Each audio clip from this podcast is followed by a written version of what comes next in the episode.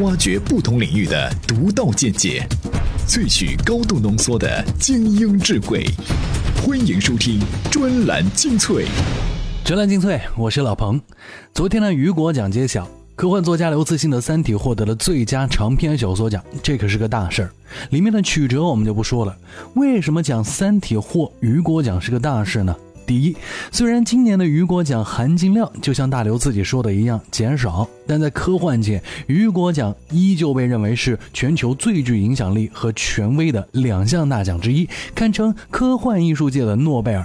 大家都熟悉的作品，像《盗梦空间》《复仇者联盟》《权力的游戏》，都曾经获过雨果奖的肯定。第二，这或许会使更多的国内的内容创作者和受众把目光放到科幻题材上来。这意味着什么呢？在以前，多数的中国人是活在已经消失的无影无踪的过去的辉煌当中，并且在这里面寻找着互相碾压的宫廷斗争的经验。大家看我们现在的影视作品，就不难有这样的体会。而在这个奖之后，我们更多的注意力可能在一定程度上也意味着将有更多的资源在一定程度上涌入到这个领域，这就是幻想小说的生产。在内容生产领域将出现更多指向未来的作品。而科幻其实和科技、技术创新以及商业都是紧密联系的。事实上，很多科学家的灵感都来源于科幻作品当中的某一情节，尤其是应用技术层面上的研究专家们。所以，我们一定得祝贺大刘的《三体》获奖。今天这期节目，我们也就一起来聊聊科幻、创新、媒介和商业的关系。专栏精粹，今日话题：工科男怎样生动地描述男女关系？如何进入《三体》中的媒体世界？难道低素质者才能实现从零到一？未来企业究竟长什么样？专栏精粹为独立思考的经营者服务。实际上，早在十五年前，刘慈欣就被视为硬派科幻的中国代表。这可是一桩吃力不讨好的活。在微小化、朋克化和奇幻化的当今世界科坛，用科学杂志《新发现》主编严峰的话来讲，那就是相当的不与时俱进。而之所以有这么多人会成为《三体》的死忠粉丝，磁铁除了一批以互联网和媒体从业者为主的微博红人们的大力宣传之外，最本质的原因还在于作品本身好看。坚实的物理法则和潮水一般的细节，为读者打开了一扇新世界的大门。关于科学的部分，我们在节目里面就不展开说。欢迎各位磁铁留言到我们的微信公众号“充电时间”。而接下来这篇文章，我们听听小说家如何从男女关系这个角度来看待大刘的《三体》。专栏文章：刘慈欣《工科男眼中的男女关系》，作者、作家、小说家西门妹。在《三体二：黑暗森林》中，男主人公在被受命为面壁者之前是一个浪子，莫名其妙地接受了这个重大使命后，他只想隐居起来，躲起来，过一种不理世事的小日子。他申请给他找一位他梦见过的完美女孩，他甚至描绘了她的容貌、声音、性格。他全能的部下马上就为他找到了这样一个女孩，一切如他所愿。这个女孩美丽、单纯、天真、善良，有艺术才华，还有点脆弱。他崇拜她，并爱上了她。这是典型的大男人的趣味啊！注意，我不是批判这种趣味，其实这是男人骑士风度的基础。只是小说的这部分写的比他科幻部分还要悬太多了，一切也像做试题一样。不过我不会苛责大刘，情感本来就不是这部小说的要件。但是到了《三体三》，大刘又让我多了一份惊讶。他在这部小说里更重头地写到了情感。《三体三》可以看成是两条道路的选择：人类选择爱或者战，选择情感或者理性。在关键的时刻，女主人公被地球人看成圣母的化身，而圣母自然是选择了爱。这种选择在残酷的宇宙博弈中，轻而易举就被粉碎了。这当然不是小说中最大的看点。但现实主义文学或者说严肃文学对爱情的书写，至多是磨难平凡，最厉害也不过是生死相隔。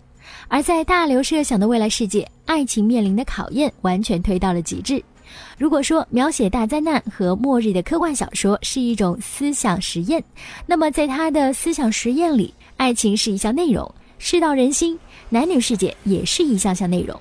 所以他在描绘未来的几个世纪时，用一点闲笔就写出：在人类以为安乐繁荣的未来世界，男性特征消失了，要仔细分辨才能知雌雄。到人类觉得大难当头的时候，男性气质又回来了。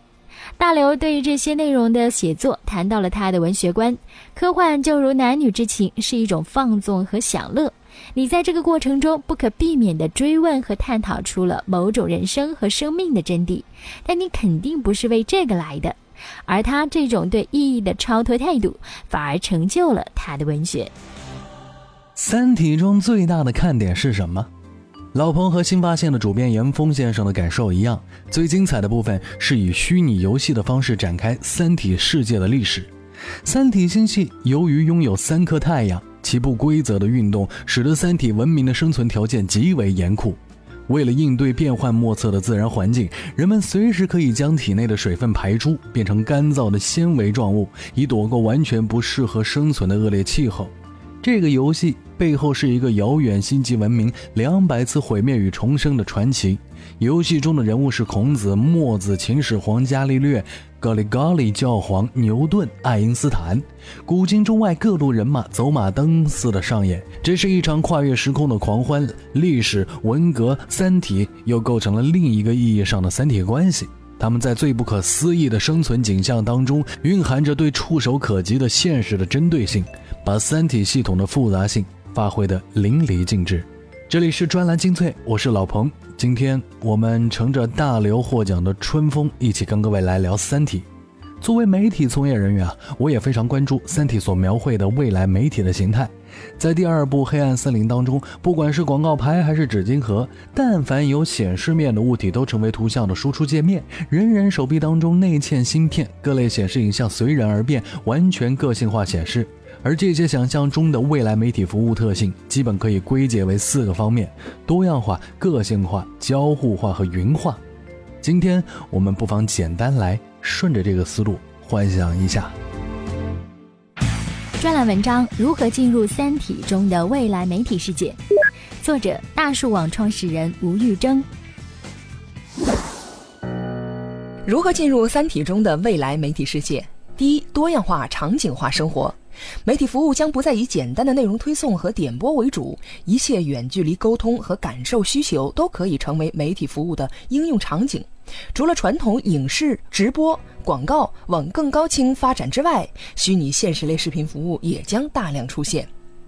想象一下，足不出户却真实地感受到了自己在艾泽拉斯大陆上奔跑，在静谧的湖边映着落日的余晖垂钓的场景。当然，这还要与交互性结合在一起。多样化呢，就是场景化的另外一种表述。你可以生活在虚拟当中，也可以进入到现实生活。虚拟和现实随意切换和变更，随需而变。第二，交互化，参与其中。交互突出了这样一种可能性，即实现双向交互。在这里面，用户的操作行为就具有了更多的开放性。用户可以以虚拟形象参与到正在进行的节目当中进行互动。流行的词汇管这个叫做参与感。各类视频根据交互性可能发生巨大变化，而不是一成不变的由导演、编剧、制作等生产展示给我们看。我们在这种参与中可以改变游戏规则。除此之外，参与感另外的重要一方面就是深度的沉浸感。传感器能让你感同身受，呼吸到新鲜的空气，触摸到青草，还能与陌生异性握手、紧张出汗等。第三，个性化，你的只是你的。相比于电视台的固定时间播放固定内容不同，网络视频提供商已经提供了不同内容供用户选择。未来的个性化服务应该更进一步，首先应该能主动判别出我们的现实或网络意义上的身份，并以此进行个性化的内容投放。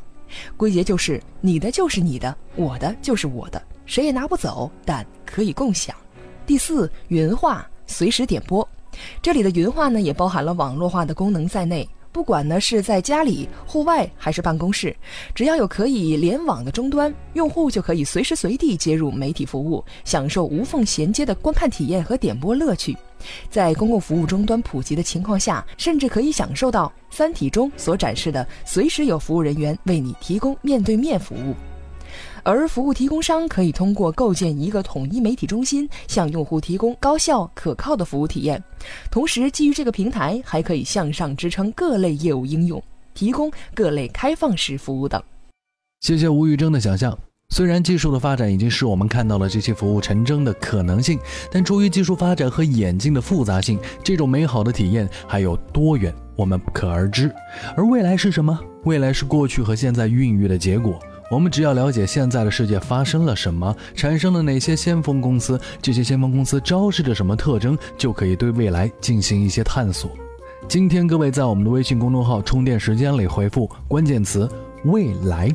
我们再给您看一篇文章，了解在第二个机器时代，机器会不会取代人？哪些人能够拥有未来？这似乎是在讲关于降维打击的特征。没错，如果你对未来了解的够深刻，你很有可能就会成为现代商业当中最可怕的力量，就是那些拥有降维打击能力的人。而商业世界已经出现了一些未来特征的企业，这些未来特征的企业到底是什么样子？听听看。专栏文章：未来企业长什么样？作者：专栏作家李全伟。第一个特征：共享。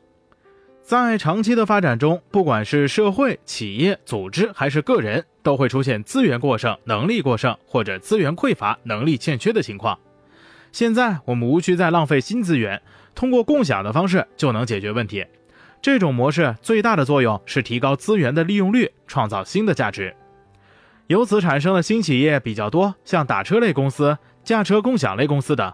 共享模式在住宿领域也得到了迅猛发展，Airbnb 就是一例。以前的人们也想到过这些共享方式，但没有技术手段做支撑。比如，不管是搭车还是拼房，存在一个信任问题，因为双方之前都是陌生人。但现在技术能够解决这个难题。第二个特征，共创。共创很好理解，工业时代一般是企业生产什么，消费者就购买和使用什么。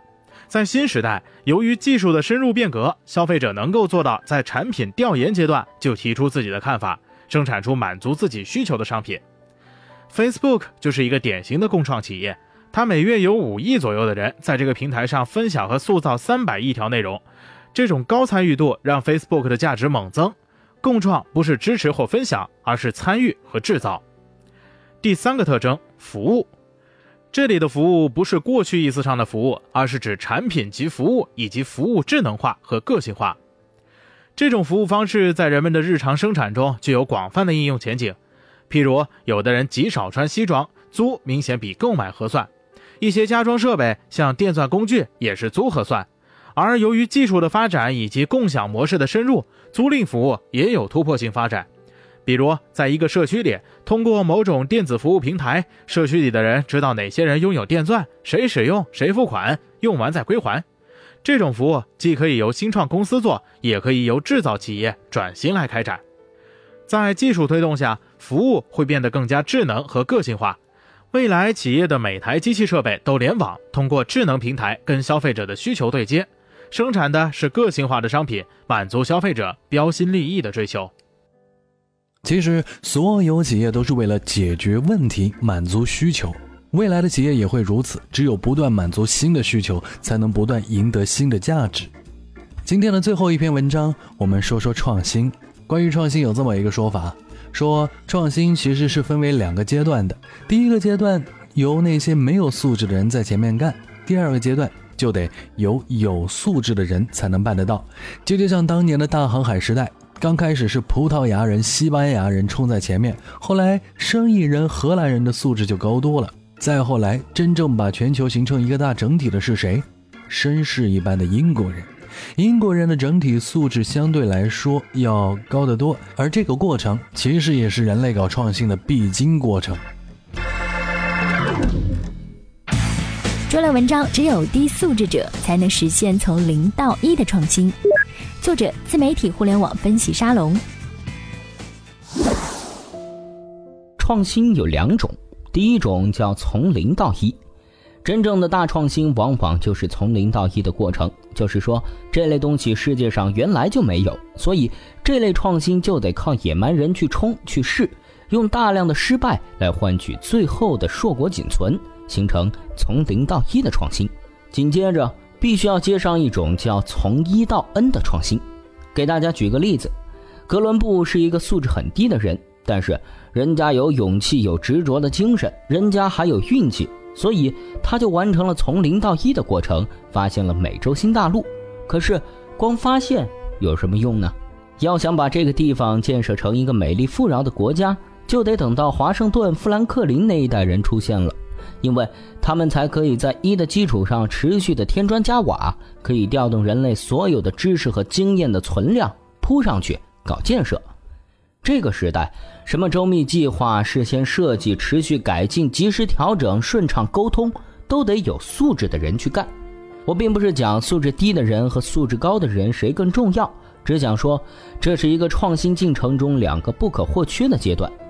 我们现在又面对着一次大航海时代的机会，就是所谓的 IT 革命。这一次大航海和几百年前的那一次比，有区别吗？有。首先，不需要靠死人来完成创新，死公司就可以了。那么多创业者，那么多创新公司，靠死公司自然就能够探寻到创新的方向。再有，谁流血？不是人，而是那些资本，所以人类在对抗风险上又有了一个巨大的制度创新，就是众所周知的风险投资。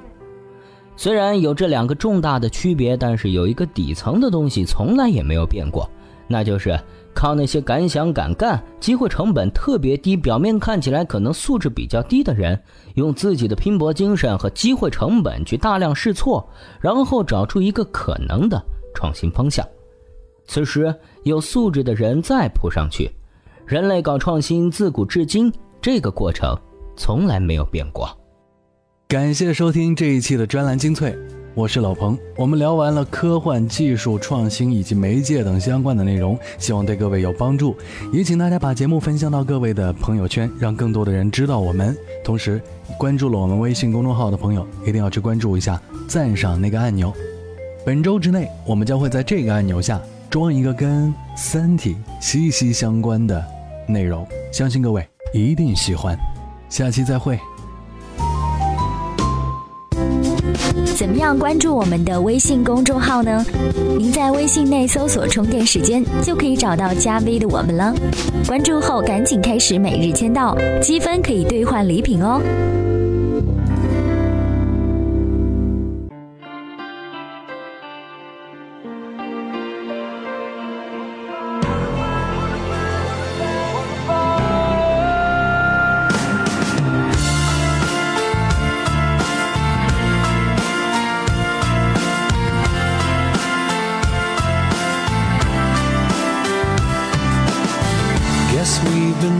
Talking too long.